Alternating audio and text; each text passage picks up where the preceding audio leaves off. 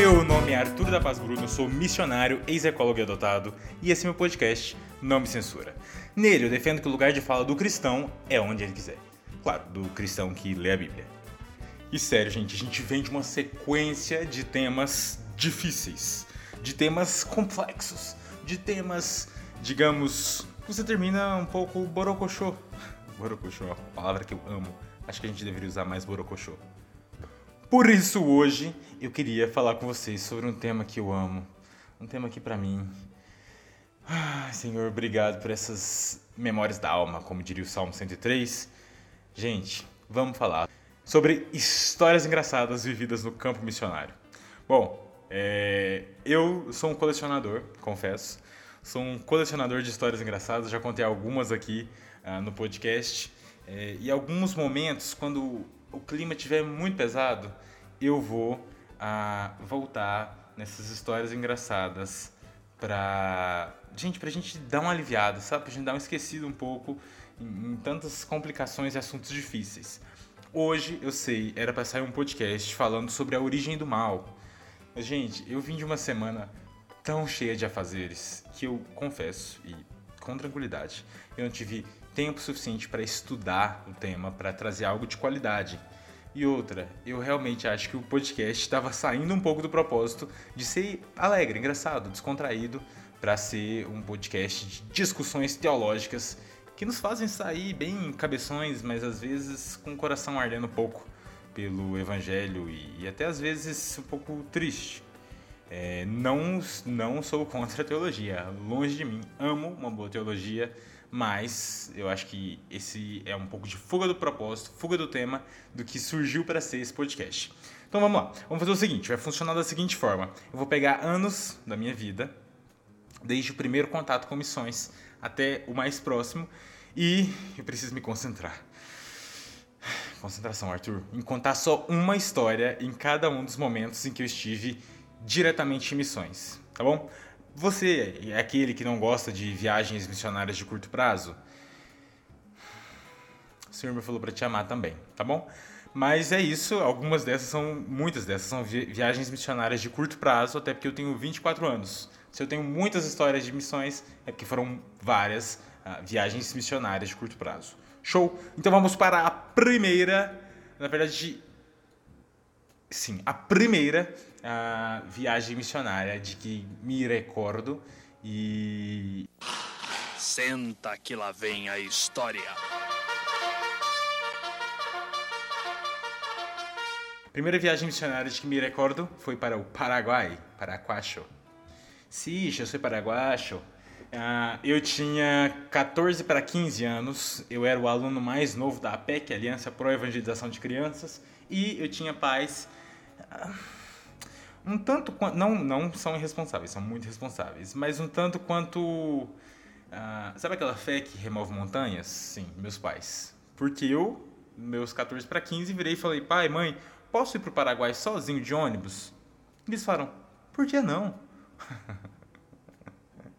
me, parece, me parecia uma ideia genial.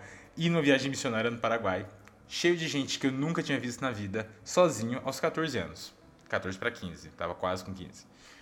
Parecia mesmo. E, gente, foi demais. Todo o percurso de ônibus, porque naquela época é, avião era algo um tanto quanto impossível, né? Então, tô chegando lá de ônibus, tá, pá, ponte da amizade, só alegria, só alegria, só alegria. Quando de repente eu chego. Gente, o quarto que eu ia ficar era um quarto sozinho, mas era assim, abria a porta, a cama já estava assim na sua perna, você pulava na cama, depois você passava por cima da cama, você tinha um chuveirinho e um vaso. O chuveiro de água fria. Eu não conseguia falar espanhol com ninguém. E eu estava sozinho ali. Eu não tinha tido contato com nenhum brasileiro ainda. O que, que acontece com uma criança? Ela entra em pânico, ela entra em desespero. Eu tinha celular? Não, não tinha. Tinha como falar com os meus pais? Não, não tinha. Eu só sabia chorar mas eu era uma criança forte. Então eu chorei durante toda a noite, acordei, me reestabeleci, saí e falei com o líder da missão. Falei, eu preciso de um brasileiro. Ele falou, ali tem um brasileiro, pode traduzir para você. Falei com ele, eu falei, eu preciso ligar para os meus pais. Na minha mente estava assim, eu preciso ir embora daqui. Mas é, eu não ia falar isso para ele, né? Acho que ele ia ficar um pouco chateado. Consegui, depois de dois dias, falar com os meus pais. E depois de dois dias eu já estava me acostumando um pouco com a comida de lá. É, então já estava um pouco mais feliz. Eu sou assim, a minha aclimatação é a comida. Se eu conseguir comer bem no lugar assim, ó, me acostumei com a culinária, tô pronto para ficar. Liguei para meus pais, falei, não, tudo bem, dá para esperar até o final, não sei o que, não sei o que. E sabe o que minha mãe me fala? Tá bom, filho, agora a gente precisa ver é como é que você vai voltar para casa. Ai. Falei, como assim, como é que eu vou voltar para casa? Ela falou, é então, porque a gente só comprou a passagem de ida. Gente, parece zoeira, mas não é zoeira. Eles só tinham comprado. Eles só tinham comprado a passagem de ida. Porque eles achavam que tudo bem se eles comprassem de ida, e aí quando tivesse mais próximo da data de voltar. Espera só um minuto. Voltei. Quando tivesse mais próximo da, do momento de voltar, eles iam comprar outra passagem.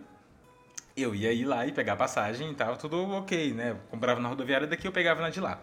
Assim foi feito. Eu falei, tá, mas isso vai funcionar? Ela vai, vai funcionar, vai ser ótimo. Chegou o dia de ir embora.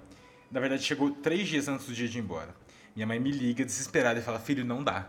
Eu falei: Como não dá, mãe? Ela falou assim: Não dá. Eu descobri que não tem como eu comprar a passagem na rodoviária daqui para você ah, pegar na rodoviária daí. Só se você pegar numa rodoviária dentro do Brasil. Eu falei: Agora, é...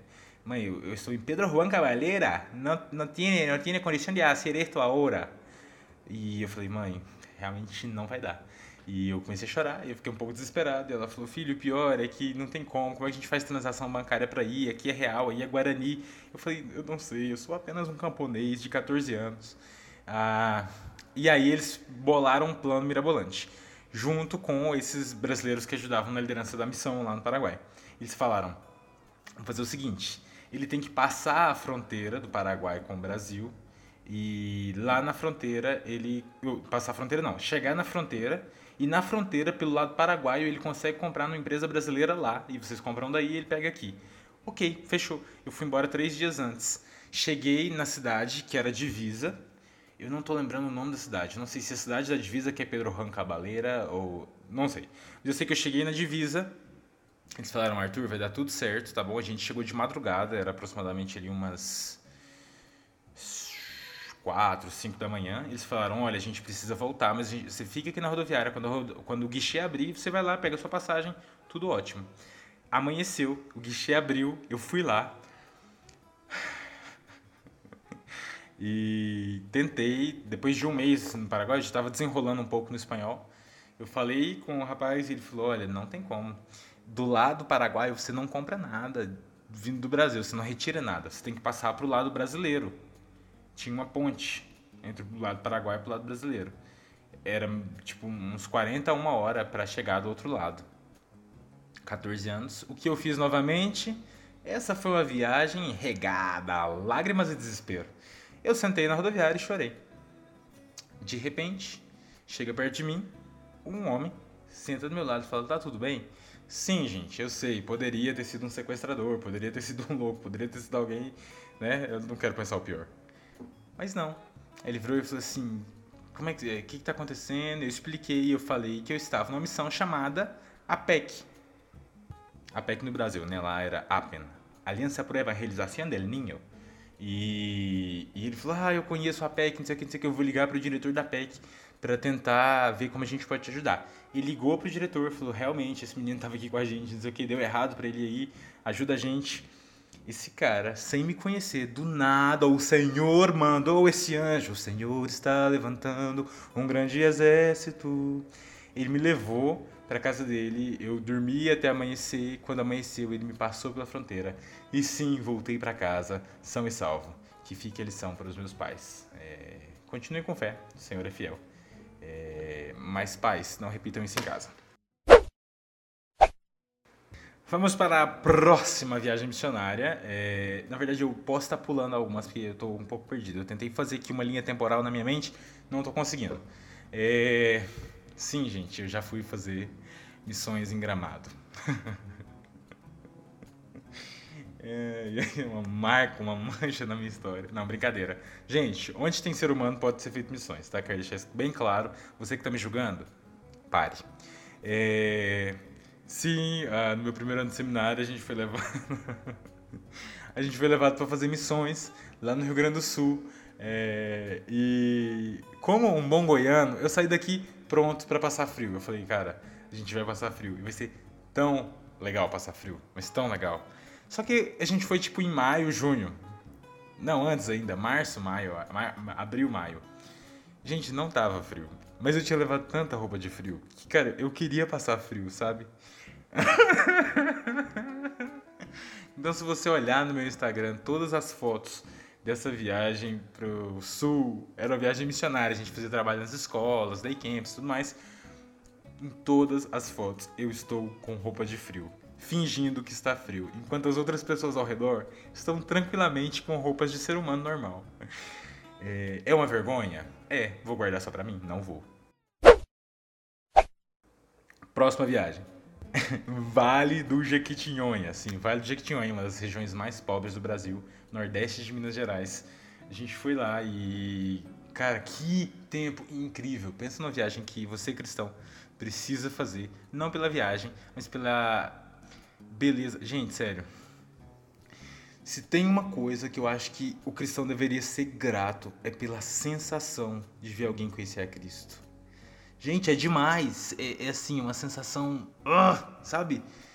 Cara, é, é, é, é. É isso. Não tenho palavras para descrever, mas é muito massa.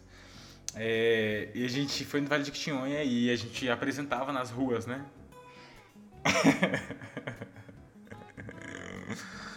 Ai, senhor. E de uma dessas apresentações. em uma dessas apresentações, a gente tem quase certeza que é no Vale do Jequitinhonha. Eu tô um pouco perdido, eu confesso, nas histórias, que são muitas viagens, muitas histórias. Mas a gente estava apresentando no meio da rua e tinha um a gente montava todo um cenário para apresentar uma peça teatral chamada Coração de Mariazinha. Esse material de trás, assim, eram várias paredes, é, era ferro, a gente montava bem rápido, era um ferro com ah, telas cobrindo esses ferros e fazia um paredão assim com o cenário. E umas cortinas e tudo mais. Atrás ficava um menino, o Joninhas, é... Voltei. Cuidando do som. Aí o Joninhas, é, ele tava lá e não sei o quê. E a peça terminava com um dueto. Esse dueto ia lá, o menino cantava Eu não vejo a razão porque Deus me ama assim. O meu coração é duro, sou tão falho, não sou ninguém. Tô cantando aqui só porque nunca me deram a oportunidade de cantar lá. Então, queria deixar claro aqui que eu poderia ter feito. Ou não.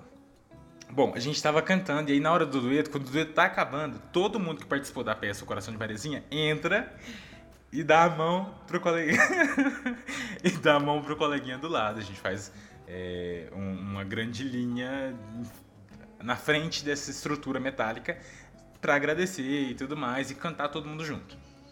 Na hora que o tá, o, o dueto está terminando, a galera se perfila, a gente começa a cantar Cara, vem um vento oriental das bandas do norte e a estrutura de metal, ela cai completamente.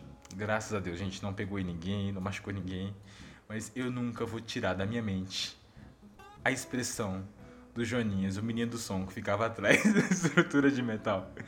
Tipo, o que, que, eu faço agora? É, desculpa, eu fiz a expressão que ele fez aqui. É, eu quero pedir um pouco da sua imaginação aí agora também, né? Ah, colabora. Terceira ou quarta, não sei qual, viagem missionária. Próxima. Tititi, lelele, viva Chile. Nossa, eu. Gente, eu amei essa viagem missionária pro Chile. É... Sério, que país e, e que lugar que me fez perceber a desigualdade. O centro do Chile é lindíssimo passa 30, 40 minutos, já chega nas regiões mais periféricas e é bem triste. É, mas eu, sério, acho que de todas foi a que eu mais amei, não pelo país, mas pela família que me acolheu na, no período final da viagem. Eu amo o Chile por causa dessa família. Veja o, o poder que tem um, um cristão, um, uma família abençoada na vida da gente. Sério, preciso parar e cantar o hino do Chile. Puro Chile en su cielo azulado, muy delicias se trazem ali, pam, pam, pam, e su cielo de core bordado, son a cópia perfeita del Edén. É, talvez eu tenha errado, me perdoem. Mas eu gosto muito que o, o, o hino do Chile fala que as planícies do Chile são a cópia perfeita do Éden. Olha que bíblicos. É, aí é, a questão é saber se é do Éden pós-queda ou antes, mas tudo bem. Gente, foi uma experiência muito doida. É, porque eu fiquei no finalzinho da viagem com a PEC, APEN, né, Aliança por Evangelização del Ninho, mas no começo eu fiquei com a, a Mocidade para Cristo, que lá é, aqui é MPC, lá é JPC, Juventude para Cristo. E foi uma experiência muito massa, porque é um casal muito amável de missionários que tem lá. É, eles moram em um setor muito, muito precário, assim, de muita pobreza e, e eles, assim, as, as ruas com, com, pouco asfalto ou asfalto nenhum. Ah, tem uma escola onde é, é, funciona a missão da Mocidade para Cristo lá, mas uma escola antiga, já meio é, abandonada, assim, não sei como está hoje, né? Eu tô falando isso quando eu fui. É, e eu sei que eu cheguei lá super alegre. E de repente eles viram para mim e falaram assim: Olha, você vai ficar sozinho nesse casarão, que era a escola, mas é um casarão gigante. E eles falaram assim: Olha, e assim, a fiação é um pouco antiga e tudo mais. Então, quando você for ligar a luz, ela vai dar uma tremidinha primeiro. Depois de um, um minuto mais ou menos, ela vai acender. Gente, Parece pouco. Parece pouco. Mas era uma eternidade pra essa luz acender. E toda vez que ela parava de piscar e acendia, tinha um gato preto olhando para mim que me fazia questionar a minha fidelidade às escrituras, o tamanho da minha fé. Onde está a tua fé, Arthur? Quando esse gato para na sua frente. Pois é. E eles falaram, ó, tem essa questão da luz. Fora isso também, aqui no Chile tem um pouco de terremoto, mas eles chamam de temblor, que é um terremotinho fraco é fraco para quem é chileno, né? Para quem é brasileiro, o mundo tá caindo. Eles falaram, olha, tem direto, pelo menos uma vez por semana vai ter e tudo mais. Só que um temblor, um terremotinho, o casarão aguenta. Se vier um terremoto mesmo, aí você vai ter que ir para debaixo daquele brinquedo. E era um brinquedo que ficava do lado de fora do casarão. Na parte do, do parquinho ali, era tipo uma, uma roda gigante, você ficava lá embaixo, você fala, ali é tranquilo, porque ela é bem segura, não vai cair e tudo mais. Mas se vier um terremoto forte, é possível que o casarão caia, então você precisa sair. Pois é. E se eu estivesse dormindo? Tranquilo, tranquilo. Por fim, eles viraram e falaram assim: olha, tá fazendo um friozinho aqui no Chile. Gente, eu, como todo brasileiro, sonhava em ver neve. Descobri que na Cordilheira dos Andes nevava, mas no Chile capital, né, na Santiago mesmo, não nevava. E eu orei, falei, Senhor, eu queria tanto ver neve, mas eu sei que eu vou fazer a rota da missão e não vou poder ver neve. Sim, pesquisem aí, gente. Qual foi o ano? 2007? Não, 2017, 2018.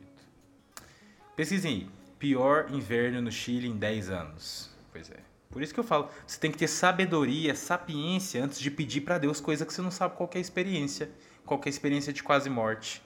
Mas ele atendeu, falou: Quer? Vai lá então. Toma! Pior inverno em 10 anos. Nevou na capital, Santiago. Tudo bem. É, eles falaram: Olha, então faz bastante frio. A gente deixou aqui um aquecedor que é a gás. Então é o seguinte: você pode ficar com ele ligado por duas horas. Depois você tem que desligar um pouquinho, porque senão você vai morrer é, intoxicado com gás. Sim. Intoxicado com gás. Então, assim, quando eles foram sair, eles me deram o telefone da polícia, do hospital e tudo mais, e eu só conseguia pensar, tá bom, se a assombração daquele gato maldito não me matar, eu ainda tenho a chance de morrer com o terremoto, eu ainda tenho a chance de morrer inalando gás. Gente, eu vou confessar, eu murmurei, eu murmurei, eu murmurei, eu murmurei, eu murmurei, eu murmurei, eu murmurei, eu murmurei. Eu vi a hora de entrar codorna voando por ali, e eu vi a hora de chegar a serpente, eu vi hora do Senhor dizimar minha família, porque, gente, eu tava murmurando. Eu tava to totalmente no deserto e sem Moisés ali para me dar um puxão de orelha. Um dia, eu, eu acordei no meio da noite, frio, frio, frio, frio, frio, porque eu tinha desligado o, o aquecedor para não morrer intoxicado. E liguei a luz, ela piscou 300 vezes. E o de praxe, o gato de Satanás estava lá é, e tudo mais. Eu caminhei até a cozinha lá. Quando eu cheguei na cozinha, sabe quem estava sentado lá? O missionário. O, o, o senhor é, que é missionário junto com a esposa lá. Ele estava sentado e ele estava tão triste. Estava com a cabeça na mesa e eu cheguei, sentei perto dele. E ele virou para mim e falou assim: É difícil ficar aqui, né? Aí eu falei: Ó, o missionário mentiroso. Eu falei: Não, não é tanto assim não. Tal. Aí ele falou assim: Não, eu, eu sei que é. Eu sei que é porque a gente já está aqui há 20 anos. Esse número eu, eu não tenho ele totalmente de cabeça, a gente é por volta de 20 anos ou mais. A gente está aqui há 20 anos e nunca foi tão difícil. As contas não fecham, a escola está caindo aos pedaços, em casa às vezes falta comida. Mas acredite, a gente queria dar do bom e do melhor para você. A gente só não tem como fazer.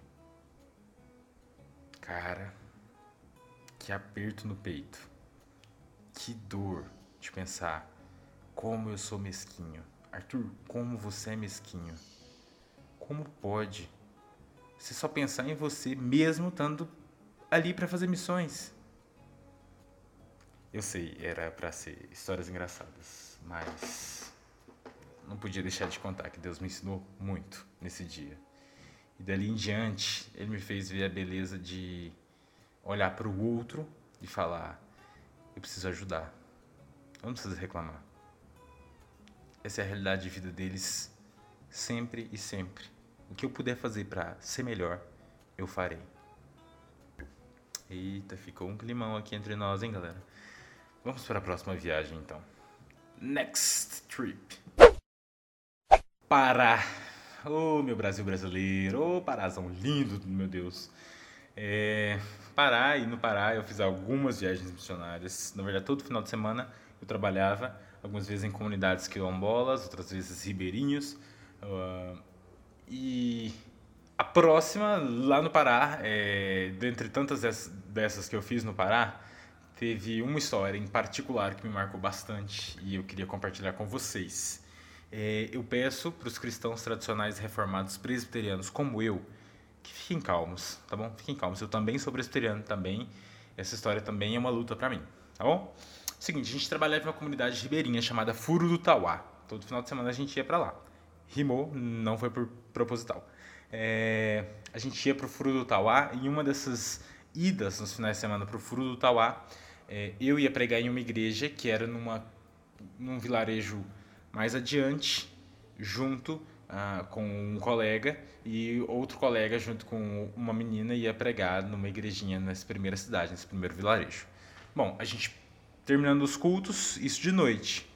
A gente tinha que, eu e meu colega, a gente tinha que voltar para uma estrada escura, escura, escura, escura, uma caminhada de cerca de uma hora e meia. Saulo, me corrija se eu estiver errado, mas eu acho que era uma hora e meia. É.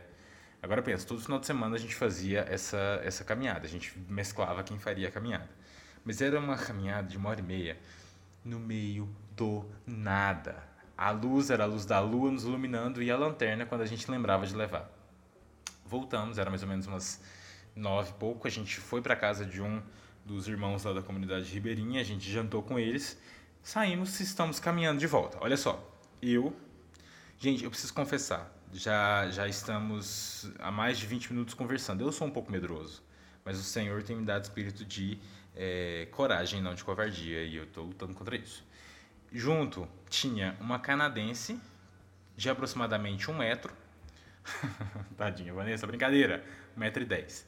E Aleph e Saulo, que eram outros dois missionários, um do Pará, um da Bahia. Esse da Bahia, calmo, menino bonzinho, menino, faltava flutuar, de tão espiritual, tanto que o menino orava, uma benção. Tudo bem, a gente estava andando, voltando desse jantar, depois do culto, e a gente ia para uma casinha onde a gente ficava. Era um quarto dividido por uma parede, ficava a Vanessa de um lado e os outros três do outro. Éramos quatro pessoas. De repente a gente viu que tinha alguém nos seguindo. Agora pensa numa rua, escuro, sem poste, sem iluminação, nós quatro e alguém nos seguindo. A gente tentou diminuir o passo e essa pessoa passou à frente. Passou, parou e ficou olhando pra gente lá da frente. E eu tô aqui, Senhor, ainda que eu ande pelo vale da sombra da morte, não temerei mal algum, porque o Senhor está comigo, teu, teu cajado me consola, guia-me, tranquilo, refrigera minha alma, o corpo transborda, meu cálice transborda. Orando. Essa pessoa parou, depois ela voltou, foi lá atrás de novo, depois ela voltou, foi lá na frente de novo, depois ela voltou, foi lá atrás de novo. E teve uma hora que ela parou, e não só parou lá na frente, mas ela parou lá na frente, no meio da rua. E eu falei, agora, Senhor, em tuas mãos entrega meu destino. Espírito. Gente, eu tô hoje com um negócio aqui com as escrituras que tá complicado. E a gente veio caminhando na direção dessa pessoa. Quando a gente parou, ela virou e falou assim: é, Eu preciso falar com vocês. E eu preciso confessar, eu sou bandido mesmo. Eu sou ladrão, eu já matei, eu já roubei. E eu vi vocês caminhando e eu sei que vocês têm coisa aí, eu sei que vocês têm celular. Eu tava tão assustado que eu falei: Temos, temos, eu tenho aqui, tem, tá aqui, tenho. Aí ele falou assim: Mas, enquanto eu vinha caminhando, porque eu queria assaltar vocês, e eu olhava para vocês cinco e eu pensava: tem algo de diferente ali. Tinha algo que me impedia de me aproximar. E até que momento eu desisti. Mas eu precisei vir aqui, não para assaltar vocês, mas para perguntar o que, que tem de diferente em vocês cinco. Repito, vocês cinco, ele disse. E agora que eu cheguei mais perto, eu tô vendo vocês com a Bíblia debaixo do braço, e eu queria saber o que que vocês estão fazendo aqui na comunidade, quem são vocês? Gente, a gente pôde parar, conversar com aquele homem, falar do evangelho para ele. Ele foi embora. E enquanto a gente caminhava de volta para casa, eu vi alguns batistas, um da igreja dos irmãos, um presbiteriano, todos em crise, pensando: Senhor, éramos quatro. Por que, que ele falou que em nós cinco tinha algo de diferente? E eu quero fazer um ode aqui à igreja reformada, tradicional, ortodoxa. Nós somos uma bênção. Mas eu cheguei, a gente não estava muito assim acreditando. Sabe aquele silêncio de perplexidade? A gente chegou em casa, a gente ajoelhou, a gente orou, a gente agradeceu a Deus. E quando eu deitei na minha rede, eu só conseguia pensar: Senhor, será que aconteceu alguma coisa aqui mesmo? Não, ele devia estar embriagado. Por que, que ele viu cinco e não quatro? Não, ele devia estar sob efeito de alguma coisa. Quando eu cheguei no seminário, eu liguei para os meus pais e eu contei. E a minha mãe é uma presbiteriana roxa com uma veia bem saltada, pentecostal. E ela olhou, falou para mim assim: Filho, eu te proíbo de falar que isso aconteceu porque esse homem estava sob efeito de alguma coisa. Mesmo que ele estivesse. Você tem uma igreja que ora por você semana após semana. E quando Deus opera, quando Deus protege, você quer diminuir o poder do que aconteceu, eu te proíbo. E se você ficar ligando para falar coisas desse tipo, a gente vai parar de orar por você. a minha mãe, ela, ela pega pesado. Gente, eu até hoje eu me pego pensando nessa história e eu te digo que eu tenho uma certeza. Deus nos protegeu. Mais que isso, Deus nos deu a possibilidade de falar do evangelho para aquele homem. E eu sou muito grato por isso. Próxima história: Sertão. Sim, uh, fui pro Sertão uh, e lá eu vivi uma história bem diferente. Uh, nós chegamos e era um, um vilarejo, poucas casas, acho que devia ter umas 50 casas só, bem afastado. E o pastor que morava na capital, ele na capital não, na cidade grande mesmo, né? Ele nos deu o carro dele, uma, uma Saveiro, para a gente andar no tempo que a gente estivesse ali. Só eu dirigia. Tudo bem. A gente visitava as casas, a gente fazia trabalho nas escolas e tudo mais, mas era uma comunidade muito, muito, muito católica. E o padre, em uma das missas, sim, gente, acreditem, ainda existe esse tipo de coisa. Ele ele falou: "Gente, tem umas pessoas más entre nós, então quando vocês passarem pela casa deles, taquem pedras no telhado e coisas assim". Então, esse tipo de coisa é, aconteceu ali e espalharam um boato de que eram estrangeiros que chegaram para levar as crianças Foi um tempo difícil ali, sabe? É, essa questão com a igreja, com a paróquia que existia ali naquela comunidade. Nós não caçamos confusão, nós não tivemos problema nenhum com o padre. Mas, um dia, a gente, voltando da escola, eu dirigindo, de repente passa uma moto muito, muito rápido na nossa frente e essa moto bate numa pedra e a mulher que está na moto, calma, desculpa, o, a mulher e o homem que estão na moto, eles voam, assim. Eles não caíram em cima do nosso carro, mas ficaram bem na frente, e graças a Deus deu tempo de frear. E a, a, a mulher não machucou tanto, mas o homem machucou bastante. E. E quando a gente foi prestar socorro, eu já vi que eles não estavam muito dispostos a aceitar a nossa ajuda. Né? Eles já não estavam assim, ah, acredito que quem vai nos ajudar são esses missionários. Mas tudo bem, a ambulância ia demorar muito para chegar naquela comunidadezinha e tudo mais. E a gente falou, por favor, deixa a gente ajudar, vamos lá, isso aqui. Toparam. Entraram, ele foi lá atrás da carroceria da Saveiro, porque ele tinha eh, quebrado a perna e, e tudo mais. Então ele foi lá com a perna estendida. Gente, o Senhor me provou naquele dia. Foi uma hora até chegar na cidade. E foi uma hora com esse homem gritando lá atrás. Ai, ai, ai, ai, ai. Eu não podia acelerar um pouquinho o carro que ele dizia: Esse missionário tá querendo me matar. Não é possível uma coisa dessa. Vai devagar aí. E, gente, eu estava muito devagar. Estava me esforçando para ir o mais devagar que possível fosse. E ele gritando, gritando, gritando, gritando, gritando.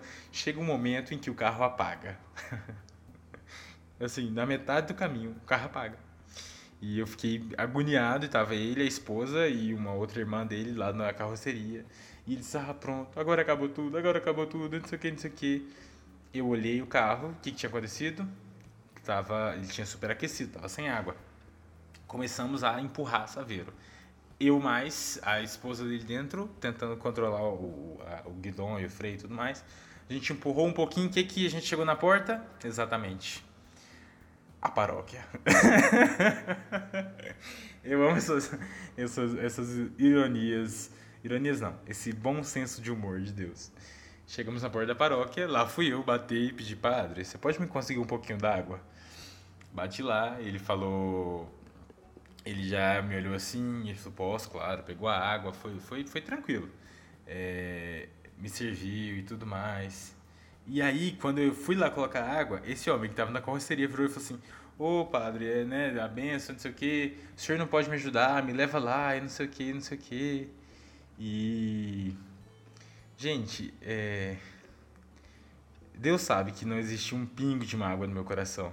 Mas eu achei engraçado, ó, vi a conversa deles e o padre falando: Ô oh, filho, é, é, aceita ajuda. Às vezes Deus manda até os ímpios para ajudar a gente e, e aceito e tudo mais. E, gente, eu não estou contando como história de briga entre igrejas. Não, mas Deus, à sua maneira, abriu um ponto de diálogo entre nós e o padre, entre nós e a paróquia, quando ele viu que a gente ajudou um dos fiéis da igreja dele, que a gente levou ele até o hospital, que a gente uh, ficou ali com ele. E essa história me marca muito. Às vezes a gente fica brigando, as brigas que são, não são nossas, são tentando defender o que a gente quer. Calma. É, Deus ele sabe o que ele está fazendo. Ele não perdeu o controle, ele vai dar algum jeito de uh, fazer as pessoas verem, sabe? Próxima. Gente, eu sei, tá ficando muito grande, muita história. Então, eu vou contar só mais uma história, tá bom? Eu vou pular a Argentina, vou pular outras viagens missionárias. A Argentina, inclusive, eu já falei em um podcast uma história, então volta lá, escuta, só para esse podcast não ficar enorme, tá bom? Então, vou contar de uma viagem missionária na Amazônia.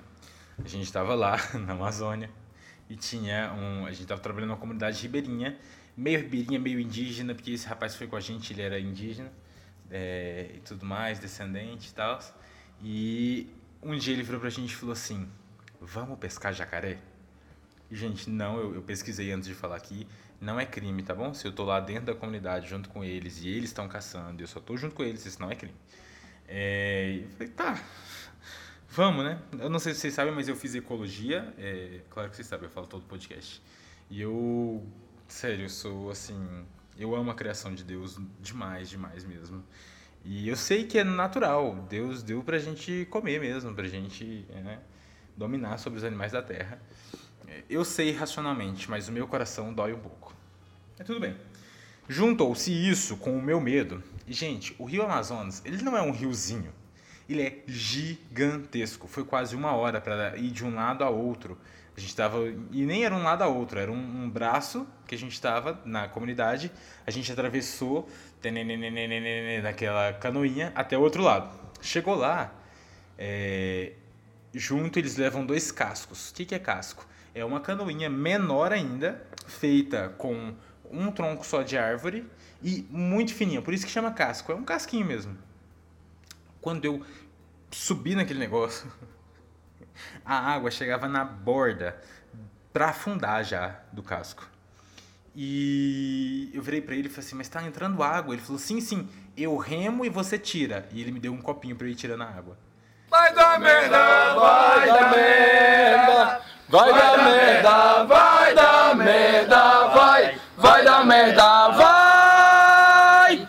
Gente, eu remo e você tira. Depois de uma hora pra gente chegar na outra margem, eu pensei, pelo menos chegamos à margem. Ledo engano.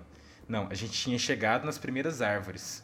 Mas o, o, o terreno alagado se estendia por mais quilômetros adentro. A gente foi nesse casquinho com eu tirando água e orando, Senhor, por favor, Pai, Jesus, agora é hora de voltar, Pai. É, eu vou falar de Jesus aqui e já volta agora mesmo. É, e a gente foi, a gente entrou mais ou menos uma hora a mais só entrando mata dentro. Então você pensa assim, você passando entre as árvores, mas dentro d'água à noite. Então as árvores tampavam a luz da lua. Eu não sabia o que tinha embaixo de mim, porque era só água, podia ter qualquer tipo de bicho. Árvores do lado, como aquelas da Branca de Neve, aquelas árvores que ficam aparecendo olhinhos. Eu, eu, eu estava completamente em pânico. Eu nunca estive tão fora da minha zona de conforto como naquele dia. De repente, esse homem para. Se você entrar no meu Instagram, você pode ver até um, um, um videozinho disso. Eu acho que ainda está lá nos stores ele coloca a mão dentro d'água e do nada ele põe a mão dentro d'água, sacode, sacode, sacode, sacode e tira um jacarezinho. eu, eu já fiquei perplexo aí. Meu, como é que ele sabia onde estava? Como é que ele enfiou a mão? E como é que, tipo, simplesmente saiu um jacaré? E não mordeu nem nada, ele estava segurando a cabeça dele. Ele me instruiu, falou aqui, ó, segura aqui na cabeça e tudo mais. E falou assim: agora, chacoalha o jacaré. chacoalha ele que a mãe vai vir e a gente mata a mãe. Gente, olha isso. Faz o filho dela chorar, que ela vem e a gente mata a mãe. A mãe. Eu me senti o próprio caçador do Bambi. É, não dava. E assim, o jacaré fazia. Gente, não deu dois minutos. A gente vê um troncão entrando dentro d'água. E a mãe vindo. E eu só conseguia pensar, gente, ok, digamos que a gente consiga matar a mãe. Como é que a gente vai pôr dentro do barco? Não tem como, esse casquinho já tá afundando. Não cabe mais um jacaré aqui dentro. E se a gente atirar e errar? É, simplesmente acabou. Tá, existem duas formas de pegar aquele jacaré. Um era a zagaia. Então é tipo um tridentezinho que você zagaiou, então você enfincou no jacaré e vai tentar segurar ele até ele morrer. É muito difícil só funciona se o jacaré for bem pequeno. Aquele jacaré era enorme. Então ele já logo pediu a espingarda. Pegou a espingarda, tem que acertar entre os olhos. Gente, é, é uma ciência. Atirou uma vez. Sério, o jacaré abaixou e levantou como se nada tivesse acontecido. Uh. E nisso, eu falando com o filhotinho que para de chorar, para de chorar, salva sua mãe, cara, salva sua mãe, para de chorar um pouco. E aí de repente, quando ele viu que ele errou, ele olhou para trás rapidamente e falou assim: "Vai, missionário, me dá outra bala".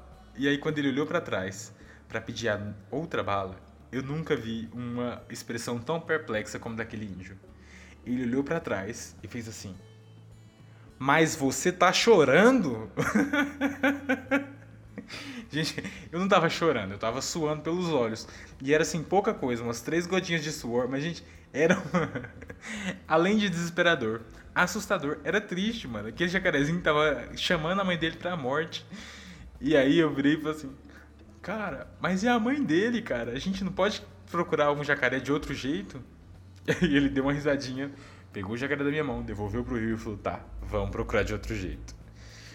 Ai, ai, como ah, aprendi lições na Amazônia. Gente, algumas dessas histórias é, tem um, um, uma moral da história, tem algo bíblico que eu aprendi. É, essa última que eu contei, não. Essa última que eu contei, não tem porque foi só algo natural, espontâneo que aconteceu ali.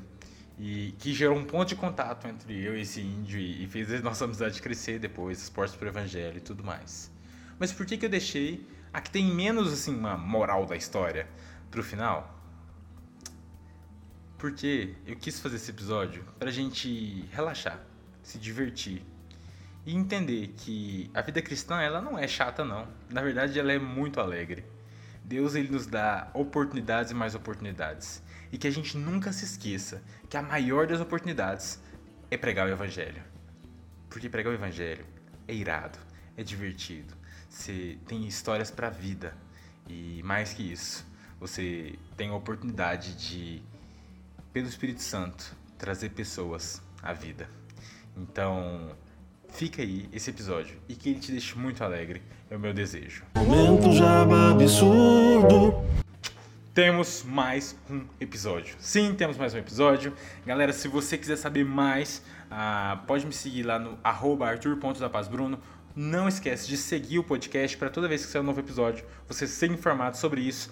E por favor, lembre-se sempre, me dê aquele feedback. Que Deus nos abençoe. Levanta aí, vai fazer missões, mesmo que seja missões virtuais.